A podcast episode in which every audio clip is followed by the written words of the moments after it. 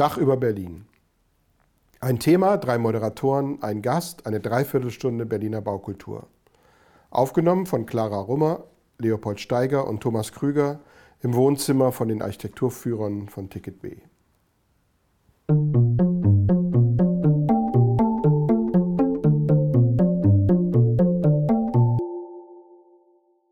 Hallo, willkommen zur siebten Episode von Dach über Berlin. Und zwar sollte es heute um unser Weihnachtsspecial gehen.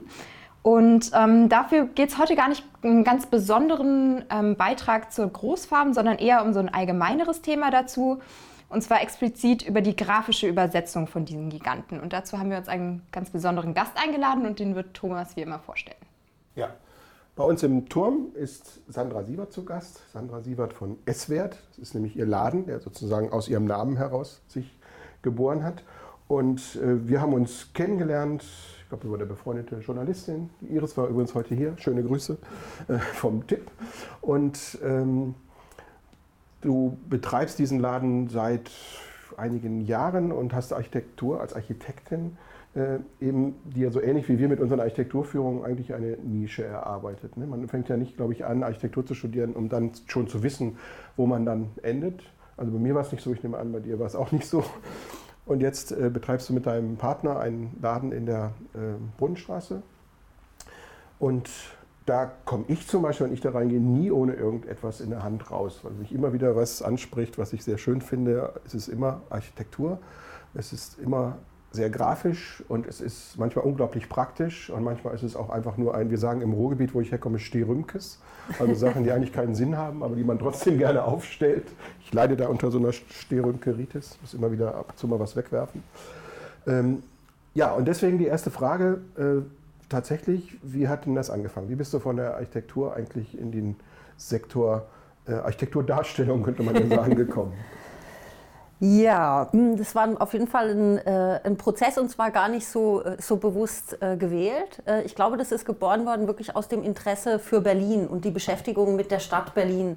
Und ähm, das äh, allererste war dann mal so, also quasi das allererste Produkt, wo ich oft sage, das ist das Fundament von S-Wert, ähm, war ein Buch. Ähm, äh, ein Buch voller Fernsehturmgrafiken. Nicht von mir, sondern die habe ich damals mit zwei Freunden zusammen gesammelt das war so in den 2000er Jahren. Und ähm, wollten es dann als Buch äh, publizieren. Und das war auf jeden Fall so der Grundstein, wo man über so ein, äh, ein Produkt auch eine Aussage zur Stadt äh, getroffen hat. Dieses Buch heißt nämlich Von der Partei zur Party, weil äh, all diese Grafiken, die wir gesammelt haben, eben also Nullerjahre, ähm, waren halt aus dem Osten. Da ging es los, Bummi, Atze, Frösi, Kinderzeitschriften. Da war der überall abgebildet und hat so den DDR-Bürger durch sein ganzes Leben begleitet, bis hin eben zum politischen Plakat. Im Westen, obwohl er ja als Gebäude ähm, immer gut sichtbar war, auch über die Mauer hinaus, gab es keine eins, also doch eine. Wir haben eine Briefmarke gefunden, wo der Fernsehturm mal abgebildet war. Und dann äh, haben wir das eben im Selbstverlag äh, publiziert und eben es hieß dann von der Partei zur Party. Und so ging halt alles los. Dann hast du halt erstmal, ich glaube, die erste Auflage waren 1000 Bücher. Dann hat man so 1000 Bücher im Wohnzimmer stehen und ähm, zieht dann los, um das in die Buchläden zu bringen. Und ähm, ja, ich hatte dann so ein Buch, das kleine Einmaleins des Selbstverlegens, wo man sich dann eben beigebracht hat, wie macht man sowas. Ja. Hat es geholfen? Äh, das Buch? Ja, äh, schon. Und ich musste mir ja auch das ganze äh, Layouten und so weiter äh, beibringen, also von den Programmen her. Hat aber Spaß gemacht. Es war einfach so eine Aufgabe, die man sich selber gesetzt hat. Und ähm, ja, und dann gab es halt so einen unerwartet großen Erfolg, weil ein ganz wichtiger äh, Einkäufer in Japan, in Tokio, hat dann dieses Buch entdeckt und äh, dann waren wir quasi big in Japan, was ja immer ein ironisches Lied eigentlich war. Aber also, und äh, so ging es los und dann äh, gab es ja auch einige Artikel und dann haben wir dann auch eine zweite Auflage ähm, davon gedruckt. Und das war auf jeden Fall halt so der, der Grundstein. Also dann hat mir daran gefallen, dass man äh, seine eigenen Sachen äh, verlegen kann, seine Ideen realisieren kann. Und viel schneller als in der Architektur. Haben diese Darstellungen aus der Zeit noch Ähnlichkeiten mit dem, was du jetzt machst? Vom Stil oder von Mm, also ich glaube auf jeden Fall, dass das für mich äh, total wichtig war, diese Sammlung. Da habe ich noch überhaupt nicht dran gedacht, dass ich jetzt mal selber irgendwas äh, entwickeln würde. Aber ich glaube, das war wie so nochmal ein grafisches, ein visuelles Studium. Ja. Das, was kann man alles an Grafik zu einem Bauwerk entwickeln? Sehr interessant, wenn du sagst, dass der Fernsehturm eigentlich im Westen als Marke gar nicht auftauchte. Ist auch erklärbar eigentlich, aber ich kann mich erinnern, als ich als Kind immer auch natürlich äh, Sehenswürdigkeiten sind, sind wichtig, glaube ich, ein wichtiger Begriff. Sehenswürdigkeit müssen wir noch mal unterhalten. Was ist, was ist es würdig, es zu sehen? Äh, war der Funkturm bei uns ne? und der, der lange Lulatsch am, am, Messegelände. Das war so, wenn man, äh, ich habe erst 1987 bin ich erst nach Berlin gezogen, aber ich hatte eine Großmutter in Berlin, also wir haben hier familiäre Wurzeln. Und wir haben immer ein Spiel gemacht, wenn man über die Avus nach Berlin reinfährt, wer zuerst den Fernsehturm sieht, muss aufschreien und so. Und es gab immer so einen Moment, weil die Avus ist gar nicht so ganz gerade, dann sieht man den Fernsehturm und dann, ah, ich, ich sehe ihn. Und das war eben so die Ikone für den Westen. Und es ist interessant, dass sie dann nach der Wiedervereinigung ist der Funkturm eigentlich völlig verschwunden. Ne? So, also er existiert natürlich in deinen Produkten, aber so als, als Westberliner Postkartenmotiv ist er einfach durch den Fernsehturm, der viel höher ist natürlich und in der Mitte steht, äh, vollkommen verdrängt worden. Er hat sozusagen der Fernsehturm hat die Rolle übernommen. Ne? So. Ja, aber das war doch dann auch eh so ein bisschen mit dem Mauerfall, haben sich ja, hat sich, war der Osten auf einmal da als äh, Erlebnisraum, Entdeckungsraum und dann ging es ja eigentlich dem ganzen Westen, wenn man jetzt auch mal denkt an ähm, Bikini-Haus und so weiter und so fort, das hat ja dann auch keine gute Phase gehabt. Nee, also, in Agonie erstarrt, hat mal ja. ein, ein äh, Politiker gesagt zu dieser Zeit. Das war auch so. Also kalter Kaffee, es gab keine keine Clubs, nichts mehr, was irgendwie, wo wir vorher natürlich immer waren, gab es irgendwie war nicht mehr interessant. Ja, so. ja. Aber Thomas, hat man den Fernsehturm dann einfach nicht beachtet, wenn man bei der Familie in Westberlin war? Stand er dann so am Bildesrand und hat nicht hingeguckt? Oder? Naja, natürlich. Er, er, war schon faszinierend auch. Und ich bin ja auch, wir haben immer, meine Oma wohnte ja in Ostberlin, ich bin alter äh, Westler. Wir haben sie immer besucht, als Kind, als kleines Kind schon. Und äh, wir waren auch oben und mhm. das war natürlich aufregend am Kaufhaus. Ähm, im Warenhaus, Zentrumswarenhaus mhm. am Alexanderplatz als Kind zu sein. Ich fand das Blechspielzeug oder mich faszinierend, äh, obwohl es nicht so viel mhm. gab, aber es gab tolle Sachen und äh, ich war irgendwie schon auch sehr beeindruckt von dieser so anderen Welt auch, ne? die reduzierter war und irgendwie in Erinnerung auch immer schwarz-weiß, aber äh, der Turm spielte natürlich eine ganz große Rolle. Ich kann mich aber nicht erinnern, dass er eigentlich, der war schon zehn Jahre alt, äh, als er gebaut wurde, denn das, es gibt sagenhafte Fotos vom Fernsehturm, wie, wie die Kugel als, als Probekonstruktion auf dem Boden schon mal zusammengesetzt wurde. Liegt diese Kugel wie so eine Billardkugel neben dem Schaft. Und dann wird sie wieder auseinandergebaut und da hochgebracht und so. Und dann äh, dieser Schaft, da gibt es ja so mhm. ganz tolle Bausteinfotos. Aber die haben das alles Aber, zusammengebaut, bevor ja, ja. sie. Wir haben einmal geguckt, ob die ganze sphärische Kugel, ob das alles passt und nicht, dass wir oben feststellen, oh Mist, wir müssen nochmal runter, neues Teil bestellen. VEB Stahlkugelwerk. nee, es war äh, wirklich ein ein Mock-up 1 zu 1 sozusagen äh, auf, auf, dem, auf dem Boden direkt daneben. Und dann kam es doch im Nachhinein immer noch zum äh, St. Ulbricht, zum Kreuz. Ja, genau. Das haben sie irgendwie nicht gecheckt. Weil die haben auch, glaube ich, nicht die Fassade aufgebracht, sondern wirklich nur die Konstruktion. Okay. Mhm. also zumindest die Fotos, die ich, die ich kenne. So. Ja, wir haben interessanterweise in der Vorbereitung ja über den Fernsehturm sehr lange gesprochen. Mhm. Wir wollten nämlich einen Podcast sozusagen, auch Podcast on the Road, äh, Dach über Berlin unterwegs, wollten wir auf dem Fernsehturm machen, was ich da mit unseren Kollegen von Urban Impulse, äh, die also auch uns auf Instagram begleiten, kann ich sehr empfehlen, schöne Plattform, schöne Fotos. Ähm, den wollten wir zusammen sozusagen so einen Podcast machen mit Foto und so. Das ist aber jetzt erstmal kann man sich ja auch vorstellen, in Corona und vielen anderen Sachen nicht zustande gekommen, aber der Fernsehturm stand ja sozusagen am, am Beginn. Und da haben wir gedacht, mit dir im Fernsehturm, das ist ja eigentlich, das wäre mit deiner Biografie genau der richtige Ort. Aber ist das auch so ein Bauwerk, was dich vielleicht eher dazu inspiriert hat, eher in die Produktebene einzusteigen? Von, also wenn du eben gemeint hast, davor war es eher Bücher, sehr, sehr grafisch und dann diese Übersetzung? Also es war ein Buch, dann gab es noch ein zweites, das war dann zum, zum Berliner Bären, das ist jetzt weniger eine Architekturthematik, aber dann kam eigentlich schon relativ äh, schnell, die habe ich äh, Zornige Kinder genannt, dann habe ich mich schon relativ schnell der Nachkriegsmoderne äh, gewidmet. Du hast vorher auch schon ähm, Zentrum Warenhaus erwähnt. Und zwar ging das bei mir los, ich glaube 2001 war das auch, da wurde das Ahornblatt an der Leipziger Straße abgerissen. Schöner Schalenbau von Ulrich Müther und ähm, ersetzt durch ein Gebäude, was eigentlich an Banalität nicht zu ähm, überbieten ist. Entschuldigung, falls ich Ja, jetzt irgendjemand auf den Schlips also, äh, trete, aber Ja. ähm, und, ähm, und da äh, habe ich dann äh, angefangen mit einer Kissenkollektion. Äh, also eigentlich auch schon Erinnerungsstücke oder äh, Souvenirs geschaffen. Und zwar, ich glaube, das erste waren äh, vier Fassaden. Eben die äh, Zentrum-Warenhaus-Fassade, die ist ja auch, in, ich glaube, ungefähr in der Zeit verschwunden, durch so eine Sandsteinvorhängefassade ähm, ersetzt worden. Dann äh, das Ahornblatt, Haus der Statistik. Ähm, bin ich gerade vorhin vorbeigefahren, habe mich wahnsinnig gefreut, dass diese Kaffeetasse wieder äh, leuchtet. Also die, äh, die Neonreklame, das war auch noch drauf. Und äh, fällt mir jetzt gerade nicht ein, was noch war. Aber auf jeden Fall so die, ähm, die Ostmoderne als, als Thema auf, äh, auf Fassaden und auch schon dort stark abstrahiert. Also da habe ich nur, ähm, die ersten Kissen waren sogar Siebdrucke mit Weiß auf farbigem Stoff. Ähm, ja, und da habe ich dann angefangen, schon selbst ähm, Grafiken als Kommentar zur Stadt zu erarbeiten. Das heißt, die Fassade war eigentlich immer so ein, das zentrale Thema. Ja, würde ich wahrscheinlich schon die Fassade, ja. Weil es heute auch geht es auch oft um Orte. Es meandert alles immer ein bisschen. Kann man ja eben auch machen, weil ähm, das Schöne an der Grafik ist ja, dass es auch viel äh, schneller sichtbare Ergebnisse gibt als jetzt in der Architektur. Also ich fand, nach dem Studium habe ich auch mal kurz in Architekturbüros gearbeitet und das war dann nicht so mein Ding. Das war mir irgendwie zu zäh.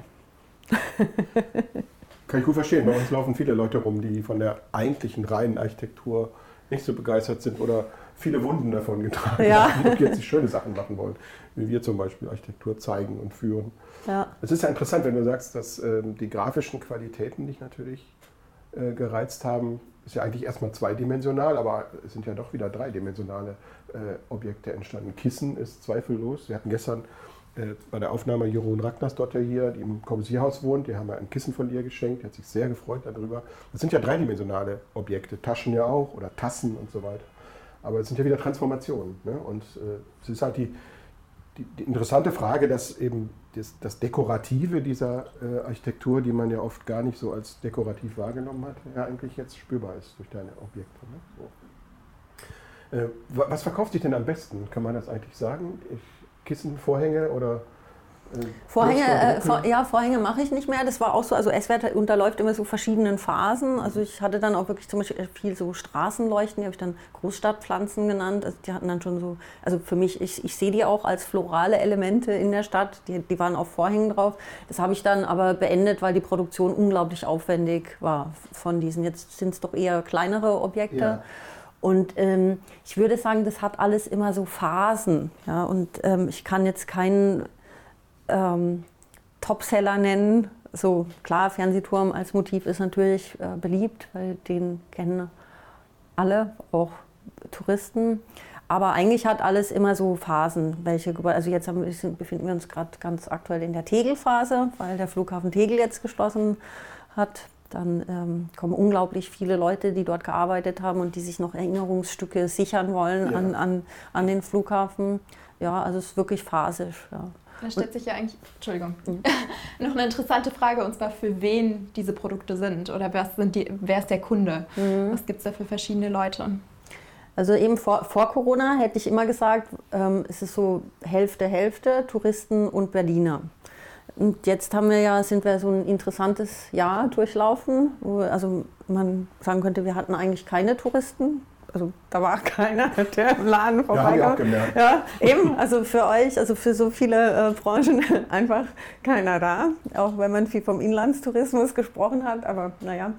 Ähm, und äh, unser Laden ist wirklich zentral am Rosenthaler Platz.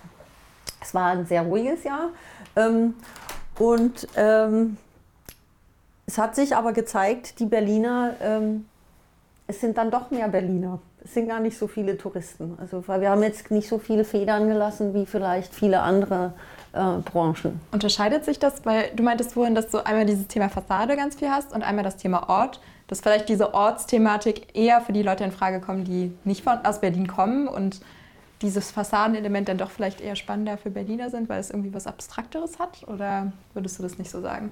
Ich glaube, ich glaube, es geht einfach generell immer um Identifikation oder um Orte, mit denen sich, mit denen sich äh, Leute identifizieren.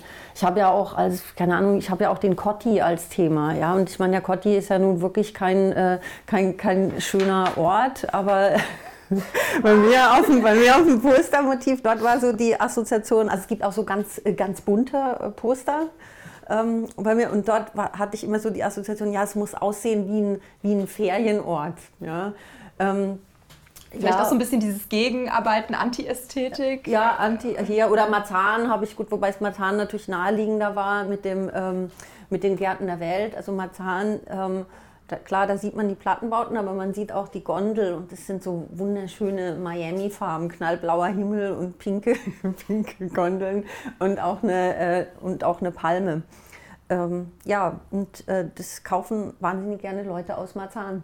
Zum Beispiel, die freuen sich unglaublich, dass äh, ihr Bezirk auch mal so poppig und schön dargestellt wird. Ja, die hatten wahrscheinlich nicht so viele Souvenirs zu DDR-Zeiten, ja. Es gibt ja viele Postkarten, wo man das äh, das Leben in der Platte sozusagen euphemisiert darstellt. So schöne Postkarten aus äh, Hoyerswerda oder so, das kennen wir alles mit tollen Fußgängerzonen und nachkolorierten Springbrunnen und so. Aber ich glaube, eine lange Zeit gab es dann so die Durststrecke, so richtig was Schönes gibt es ja nicht. Und äh, auch jetzt in der Diskussion mit der, mit der Wohnungsnot, ja bloß nicht in, nach Marzahn oder Hellersdorf. Und so. ich glaube, die hungern auch danach, so Identitäten zu bekommen. Ne? Und die Gärten haben, glaube ich, da schon einiges getan, die Gärten in Marzahn. Und jetzt solche solche Designobjekte kann ich mir vorstellen, äh, das, das brauchen die Leute auch, ne? und für ihr Selbstbewusstsein. Sie sind schließlich da aufgewachsen, haben schließlich ihre Heimat da und äh, das, überall gibt es was Schönes, was man gerne, ähm, mit dem man sich gerne selbst identifiziert und es verbindet. Äh, ich, interessanterweise haben wir ja auch das neue Kreuzberger Zentrum als ein, ein Thema. Das hast du auch verwertet. Ja, das habe ich auch verwertet, ja. Das müssen wir dem Eike Roswar Klinge unbedingt irgendwie schenken, finde ich. äh, nicht, nicht, weil er da irgendwie eine Beziehung zu hat. Er wohnt da in der Nähe und wir wollen sozusagen mit ihm auch über diese Großformen sprechen im Sinne von Nachhaltigkeit und so. Und heute und ja, die Ästhetik, die Ästhetik der Nachkriegsmoderne. Äh, kannst du da einen Unterschied sehen? Ist der Westen oder der Osten insgesamt dafür besser geeignet ist, ikonisch zu verarbeiten? Oder ist das völliger Quatsch, da eine Unterscheidung zu machen? Wahrscheinlich, ne?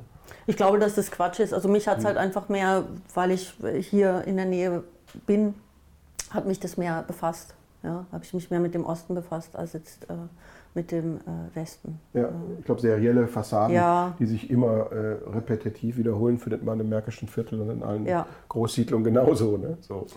Äh, aber es war vielleicht ein bisschen verborgen eher im Osten. Ja. Ne? Die, Quali die, ästhetischen Qualitäten äh, sind, glaube ich, vielleicht für viele nicht so sichtbar gewesen. Vielleicht sind sie auch verborgener, oder? Wenn man nach der Wende vieles abreißt, abgerissen hat oder erstmal nicht weiter gepflegt hat, äh, umgenutzt wurde. Ja. Vielleicht ist das auch deswegen nicht so beachtet wie vielleicht äh, Gebäude im Westen. Ich habe übrigens gestern ein, ein Foto äh, gemacht, was ich auch gepostet habe. Unter den Linden wird gerade ein nachkriegsmoderne Gebäude von 1962 abgerissen, neben der polnischen Botschaft.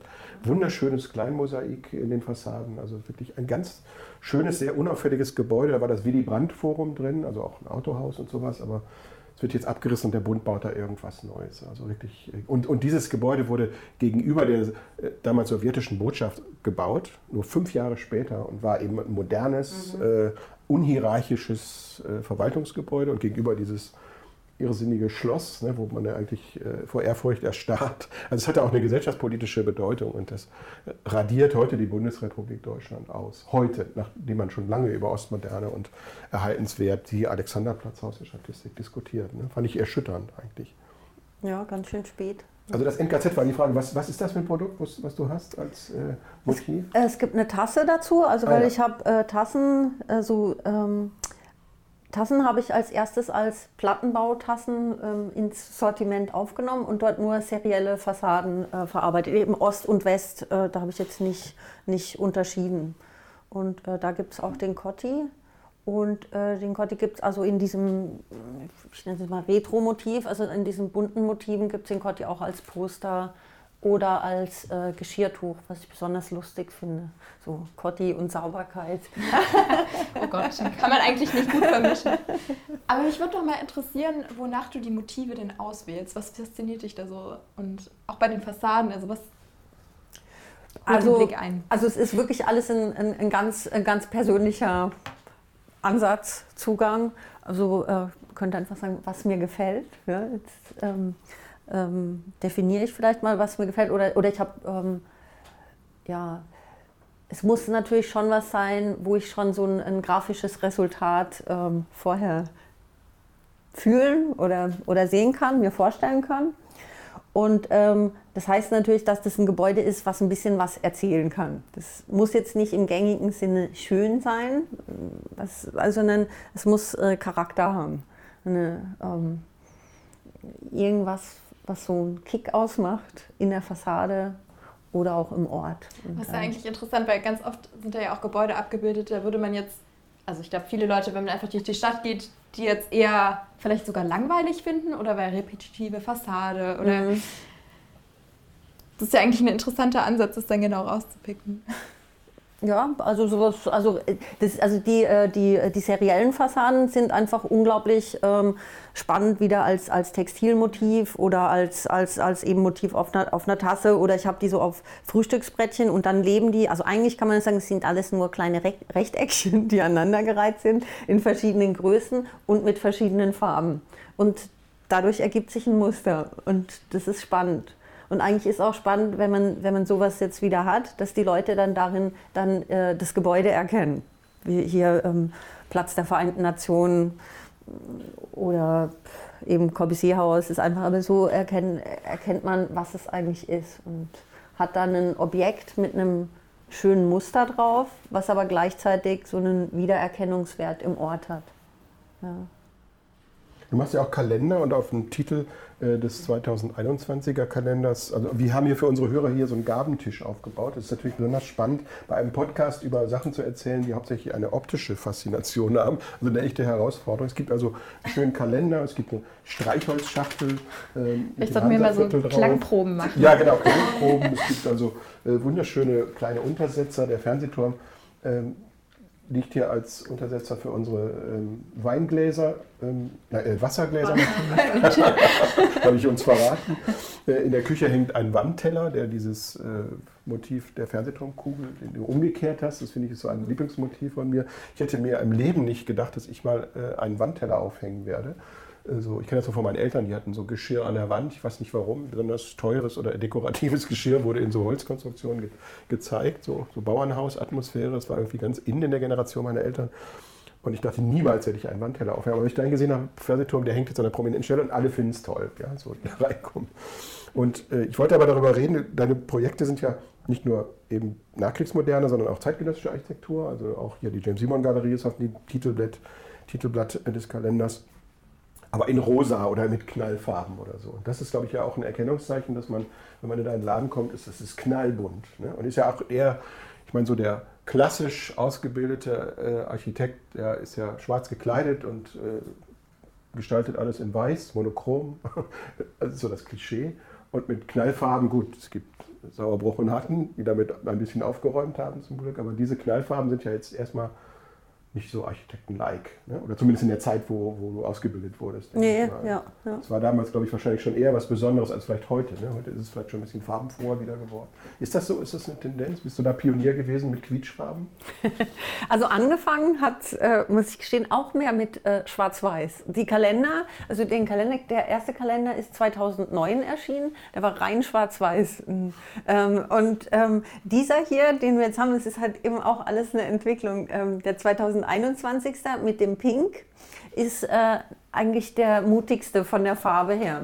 Und die Kalender haben wirklich so äh, Stammkunden, Käufer, die das schon seit, äh, eben seit vielen Jahren äh, begleiten. Und ähm, also der Mäusebunker ist hier im ja. Pink auch dabei. Ja? ja. Also um nochmal zu verstehen, alle zwölf Monate ist so ein A3-Kalender. Äh, es hat pinke Hintergrundfarbe, sag ich mal, und da sind eben wirklich ikonografische Gebäude wie der Mäusebunker, natürlich auch ein Betonmonster, über das wir reden wollen. Äh, dabei. Also vielleicht in einem anderen Podcast, aber äh, das ist schon interessant. Ja, Pink, also die sind halt auch immer Abbild vielleicht auch der Zeit, in der äh, die entstehen, die Kalender. Und ähm, ähm, ich mache mir dann immer so Anfang des Jahres wieder Gedanken, was kann es, äh, was wird das neue Kalenderthema sein? Also jeder, jeder Kalender hat ein Thema. Wie unser 2019 war wie, wie der Podcast. Ähm, No Wall, das waren alles Orte, an denen die Mauer mal stand. Und dann ist es auch wie eine Bestandsaufnahme in, in zwölf Bildern. Was steht da heute? Was ist da passiert oder nicht passiert? Für 2021 äh, sind es die äh, zwölf Berliner Bezirke. Das ist das Thema. Und ähm, es ist natürlich im Corona-Frühjahr entstanden, die Fotos dazu. Und wir haben, mein Partner und ich haben ganz viele Fahrradausflüge gemacht und äh, uns dann äh, abseits der, der äh, übervollen Parks bewegt und haben mochten dann lieber so brutalistische Touren oder Betontouren, die wir gefahren sind. Deshalb ist dann auch Marzahn, die, die Windmühle und da sind wir überall mit dem Fahrrad hin.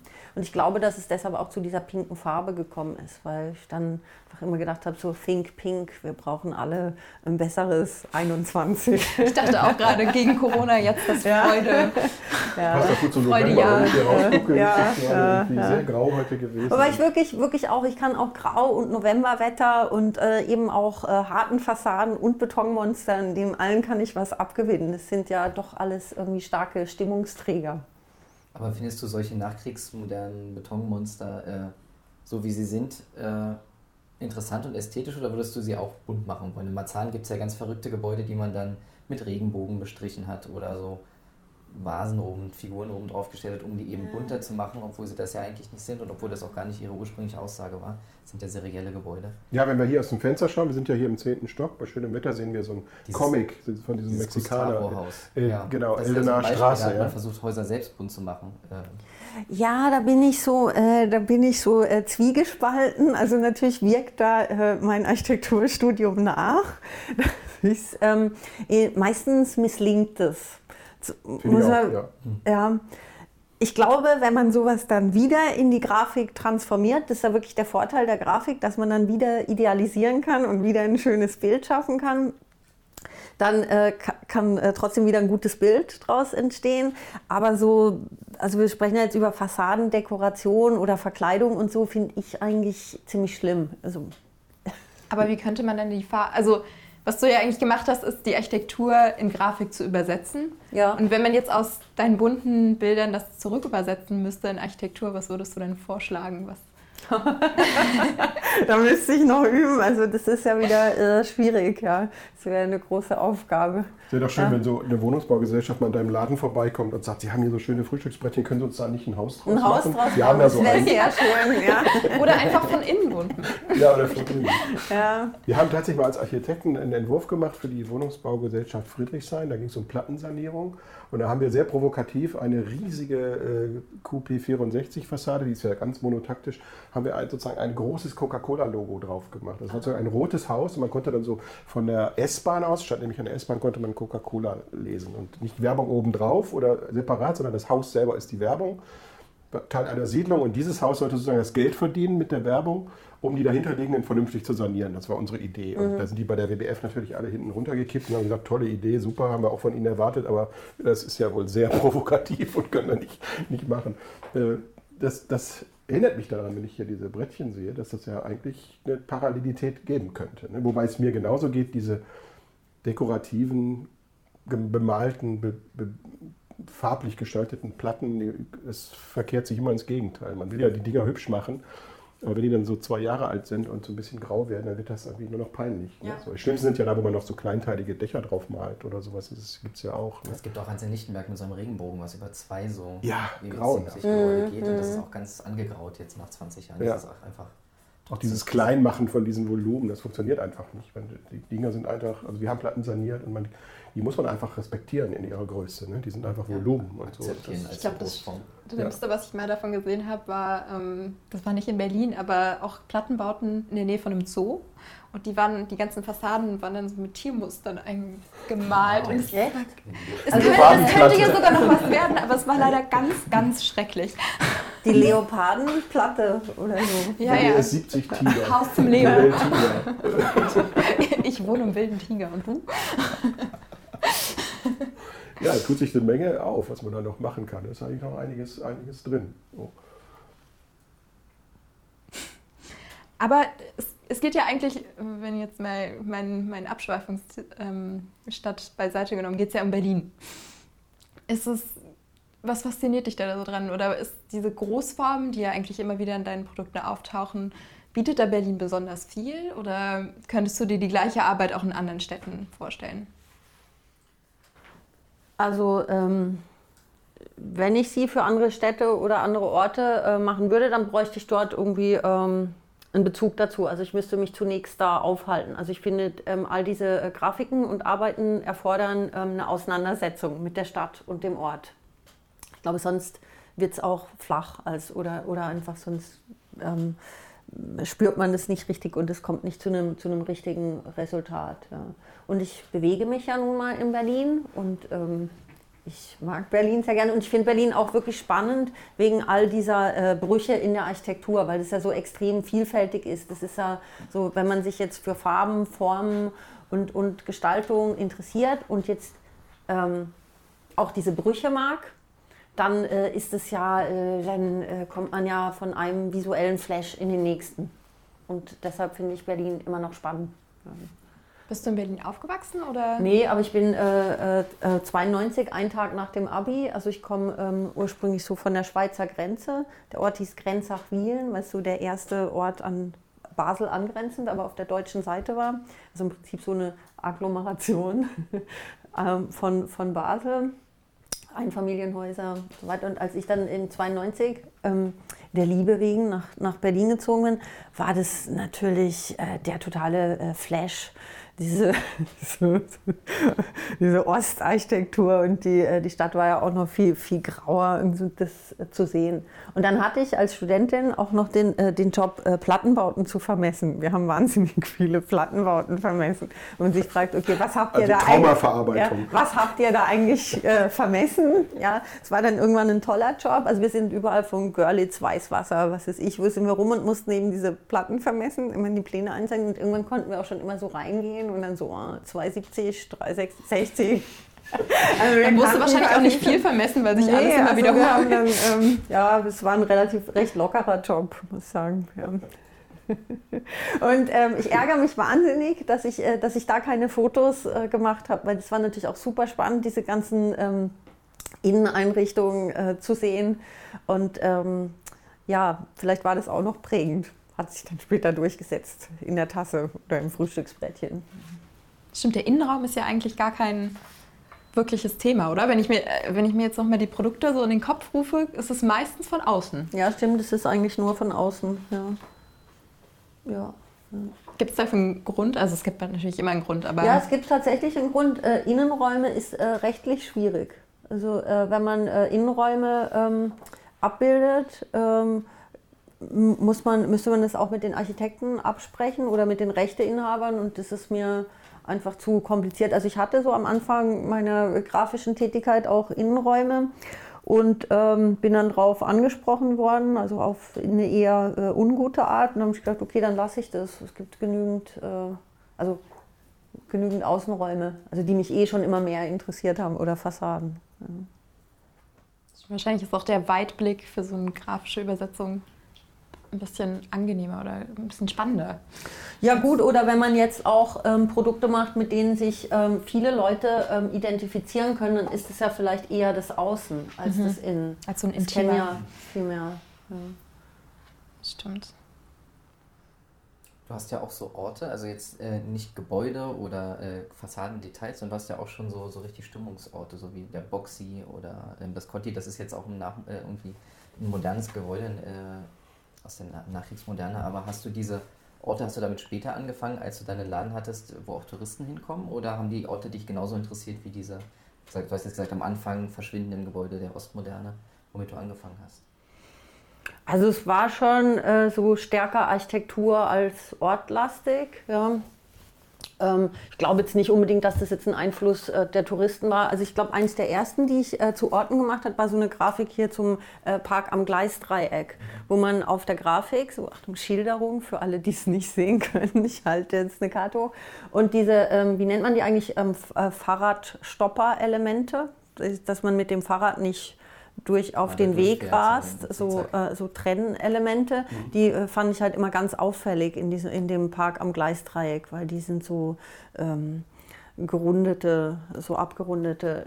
Und es steht bei der Grafik stark, äh, stark im, im Vordergrund. Das ist auch so ein typisches 70er-Jahre-Motiv, ne? diese runden Rohre, Ja. diese Form, so, das war ja eigentlich so, dieses Klobige auch, die sind ja sehr, die sind ja nicht filigran, ne? Diese, Ja, aber die, die sind ja neu. Also ja, jetzt ja, im Neu, ja, deswegen, ja. Aber, aber erstaunlicherweise, dass sowas ja auch ein, ein Retro-Produkt ist, was sozusagen als Straßenmöbel schon eingesetzt wird. ne? Ja. Das ist ja, also das ist ja nicht 1970 aufgestellt worden, sondern jetzt. Ja, Ne? ja.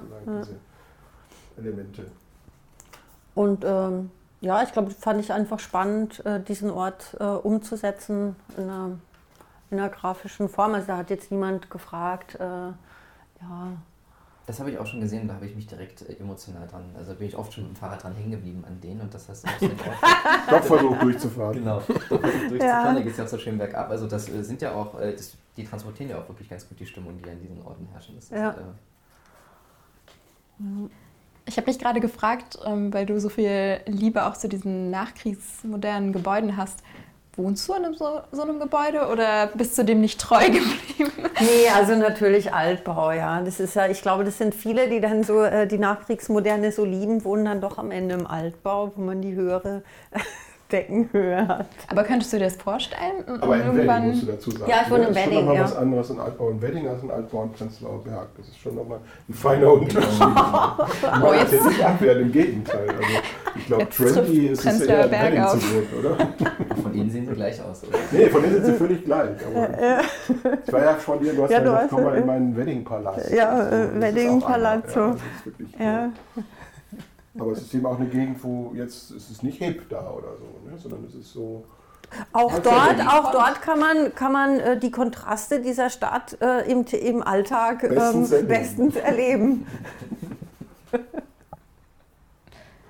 Aber das heißt, du könntest dir nicht vorstellen, vom Wedding-Palast in einen. Zum Beispiel eine Platte.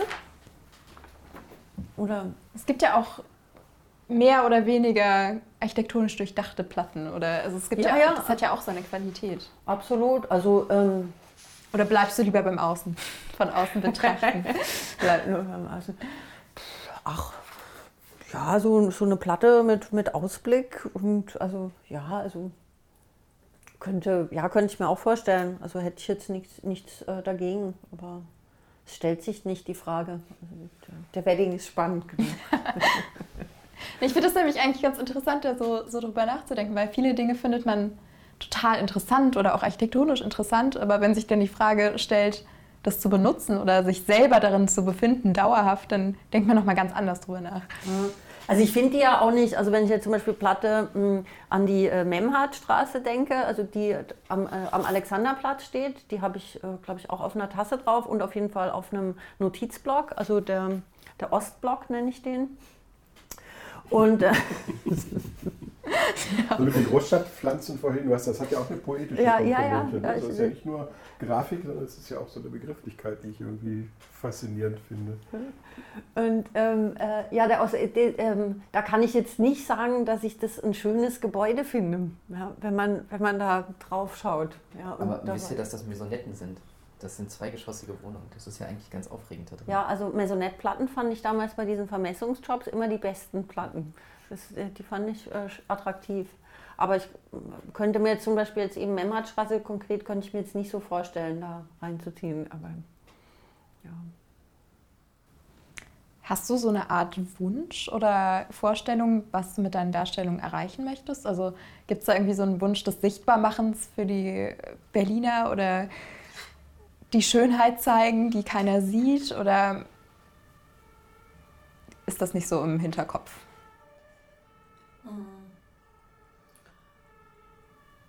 Also, dass ich jetzt so eine Mission habe, also das, das glaube ich nicht. Ich glaube, das ist wirklich wieder ganz persönlich mich interessiert ein Ort. Ich, und dann äh, sehe ich so ein, so ein Bild vor mir, was ich da gerne damit, äh, was ich gerne erstellen möchte, schaffen möchte.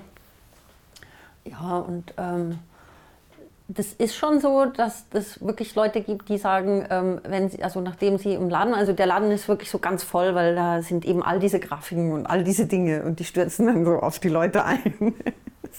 visueller Overkill. Und, ähm, und also erstmal ein Schock für die Architekten, für die meisten Architekten vielleicht. Und äh, das gab es aber schon, dass Leute dann gesagt haben im Nachhinein, sie haben die Stadt äh, danach anders wahrgenommen, dass sie äh, bestimmte Orte anders gesehen haben oder bestimmte Elemente wie die vorhin erwähnten äh, Straßenlampen. Das, äh, ich meine, stell dir einfach vor, so wie heute so ein unglaublich grauer Novembertag und ähm, ja, und dann denke ich mir, so, so denk, und dann denke ich selber auch so, ja, look up. Und dann schaut man halt so hoch und sieht so eine hübsch geformte äh, Straßenleuchte, äh, die wie eine Blume aussieht vor so einem grauen Himmel. Und dann äh, hebt sich doch die Laune gleich schon, schon wieder. Ja, und ähm, so. Ähm, also da ist, steckt ja auch so, du hast noch mal Vision gefragt, aber ich würde vielleicht eine, eine, eine Stufe runterschalten, was uns vielleicht beide auch so antreibt, ist, dass man mal ganz banal gesagt, Menschen Freude daran hat, wenn man Menschen glücklich macht. Ja. Ne? Also wenn man nur etwas produzierst, und das seht ihr auch schon in dem künstlerischen Sektor, das will ja auch gesehen werden. Und du brauchst also auch ein Publikum. Ne? Und dieses Publikum in einem Laden, du hast gut, im, sicherlich im Internet äh, auch Publikum. Bei uns ist ja jetzt genau das Gleiche. Ja? Es ist ja auch die, uns macht das Spaß, Architektur zu zeigen, weil wir merken, wir öffnen den Leuten die Augen für Dinge. Ne? Ja. Also eine unglaubliche Befriedigung, das daraus zu ziehen, was man auch so als, als Lehrer, als guter Lehrer spürt. Ne? Man ist ein guter Lehrer, wenn man Spaß dran hat, meinetwegen Schülern und Kindern was zu zeigen und die dadurch die Welt irgendwie ein bisschen mehr verstehen oder besser sehen. Aber das ist ja so ein, ein ähnlicher Antrieb. Ne? Ich glaube, da muss man gar nicht immer eine, eine Vision haben. Es ist, glaube ich, einfach so ein glücklicher Umstand, dass es das gibt, dass es Menschen gibt, die so so expressiv angelegt sind, dass sie irgendwas teilen wollen und andere, die davon profitieren. Ne? Das ist ja nun mal, bei jedem Konzert kann man das erleben. Ne? Ja, so. ja. Das, das, treibt uns irgendwie ja auch an, also, also sowas zu machen, ne? glaube ich. Mir ist bei der Beschäftigung mit deinen, du hast ja auch Geschenkpapiere, ne? das fand ich ja. immer sehr schön, so ein Berlin-Schwarzplan als Geschenkpapier kann ich jedem Architekten empfehlen. Und mir ist eingefallen, es gab einen, einen Vorgänger, wollte ich fragen, ob du das eigentlich kennst. Äh, Philipp Oswald, ehemaliger Direktor von der, äh, vom Bauhaus und auch Kommilitone von uns, als wir ähm, studiert haben, er hat mal ein Geschenkpapier gemacht aus Berliner Fassaden. Das war aber damals ein kritischer Kommentar zu diesem, damals gab es den Berliner Architekturstreit, so kurz gefasst Glas gegen Stein.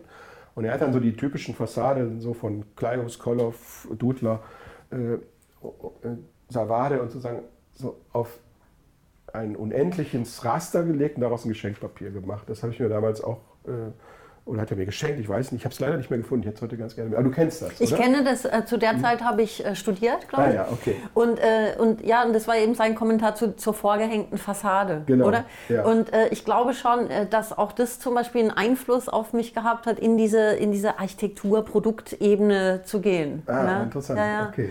Mhm. Äh, glaube ich, also ja, ich habe das auch nicht, aber ich habe das damals gesehen und man kannte das. Ja. Hast du gerne Modell gebaut als Architekturstudentin?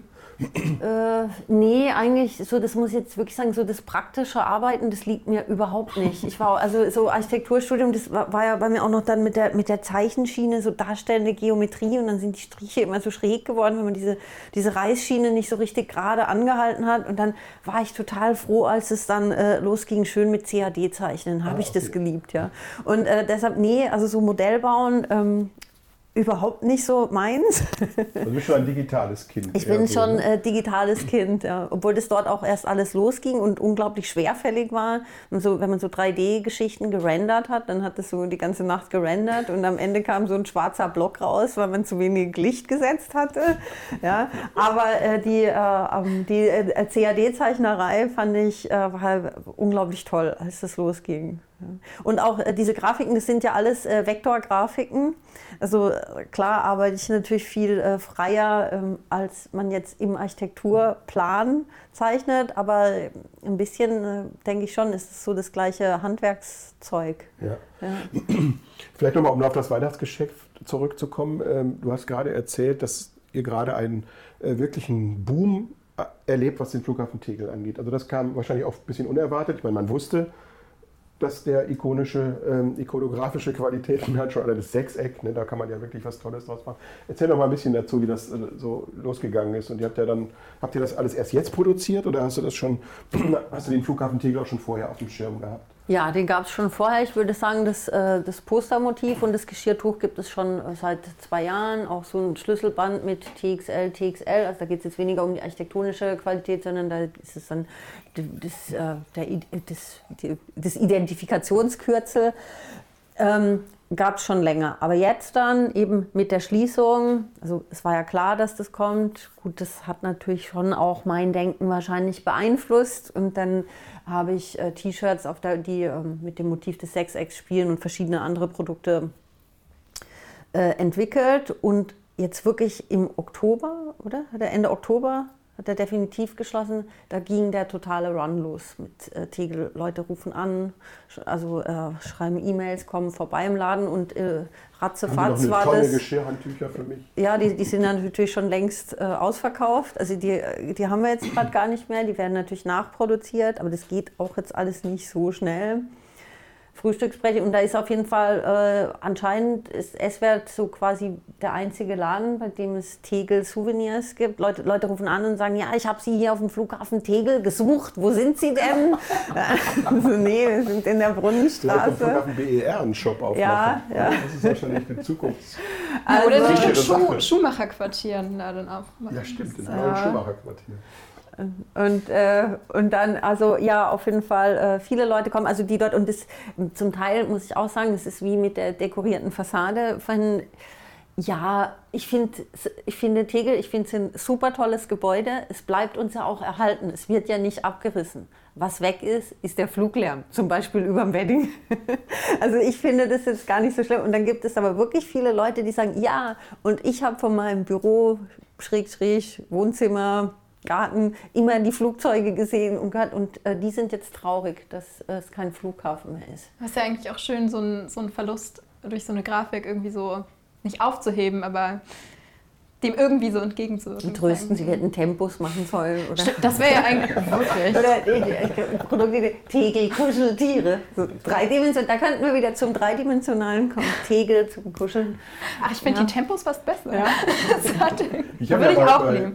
bei, bei Meinhard von Gerkan studiert in Braunschweig und ich, äh, es gab vom BDA, von seinem Berufsverband, so eine Veranstaltung im Flughafen Tegel, wo er dann auch mit so einer Tüte rumlief und Aha. irgendwie auch so ein Herzchen. Ich glaube, das war einer der ersten I Love Tegel oder so. Mhm. Lief er immer mit dieser Tüte, mit dieser Plastiktüte rum. Und er hat ja jetzt gesagt, zusammen mit seinem Partner, dass er sich sehr gefreut hat, dass das Ding unter Denkmalschutz gestellt hat, dass sie das äh, sehr, Ja. sehr, sehr äh, geschätzt haben, dass sie sozusagen ihr Werk äh, der Nachwelt erhalten haben. Da tust du ja auch was dazu. Also, Ja.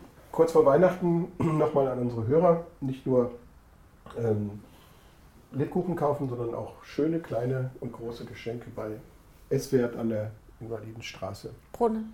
Brunnenstraße, Entschuldigung, an der Brunnenstraße, genau. Ich glaube, damit würden wir uns auch langsam mal verabschieden für heute. Aber ähm, vielleicht gibt es noch irgendeinen Hint für nächstes Jahr, was da passieren wird? Oder bleibt das noch geheim?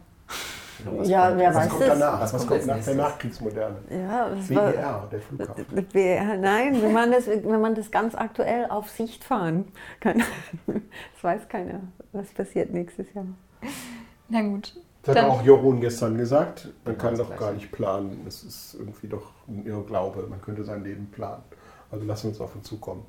Ja, wir freuen uns aufs neue Jahr. Es geht dann weiter mit neuen Folgen. Und danke, dass du da warst, Sandra. Ich danke schön. euch. Im Weddingpalast in den Friedrichshain gekommen. Und jetzt frohe Weihnachten. Ja, frohe, Ja, frohe Weihnachten. Weihnachten. Genau. Das klingt doch gerade so Schöne falsch. Festtage. Die werden ja sehr beschaulich und äh, überschaubar Ruhig. sein. Ruhig auch, Und oder? ruhig, Ja. genau. Aber mit ganz vielen Geschenken. Was bleibt übrig? Shopping.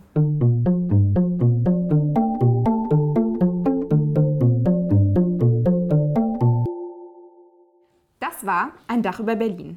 Wir würden uns natürlich wie immer sehr über Feedback freuen, entweder auf unserem Instagram-Kanal über ticket.b.berlin oder wenn ihr uns eine E-Mail schreibt unter info at ticket-b.de. Und außerdem würden wir uns natürlich sehr freuen, wenn ihr unseren Podcast abonniert, entweder über Spotify oder über Apple Podcast. Und teilt ihn natürlich auch sehr gerne mit euren Freunden.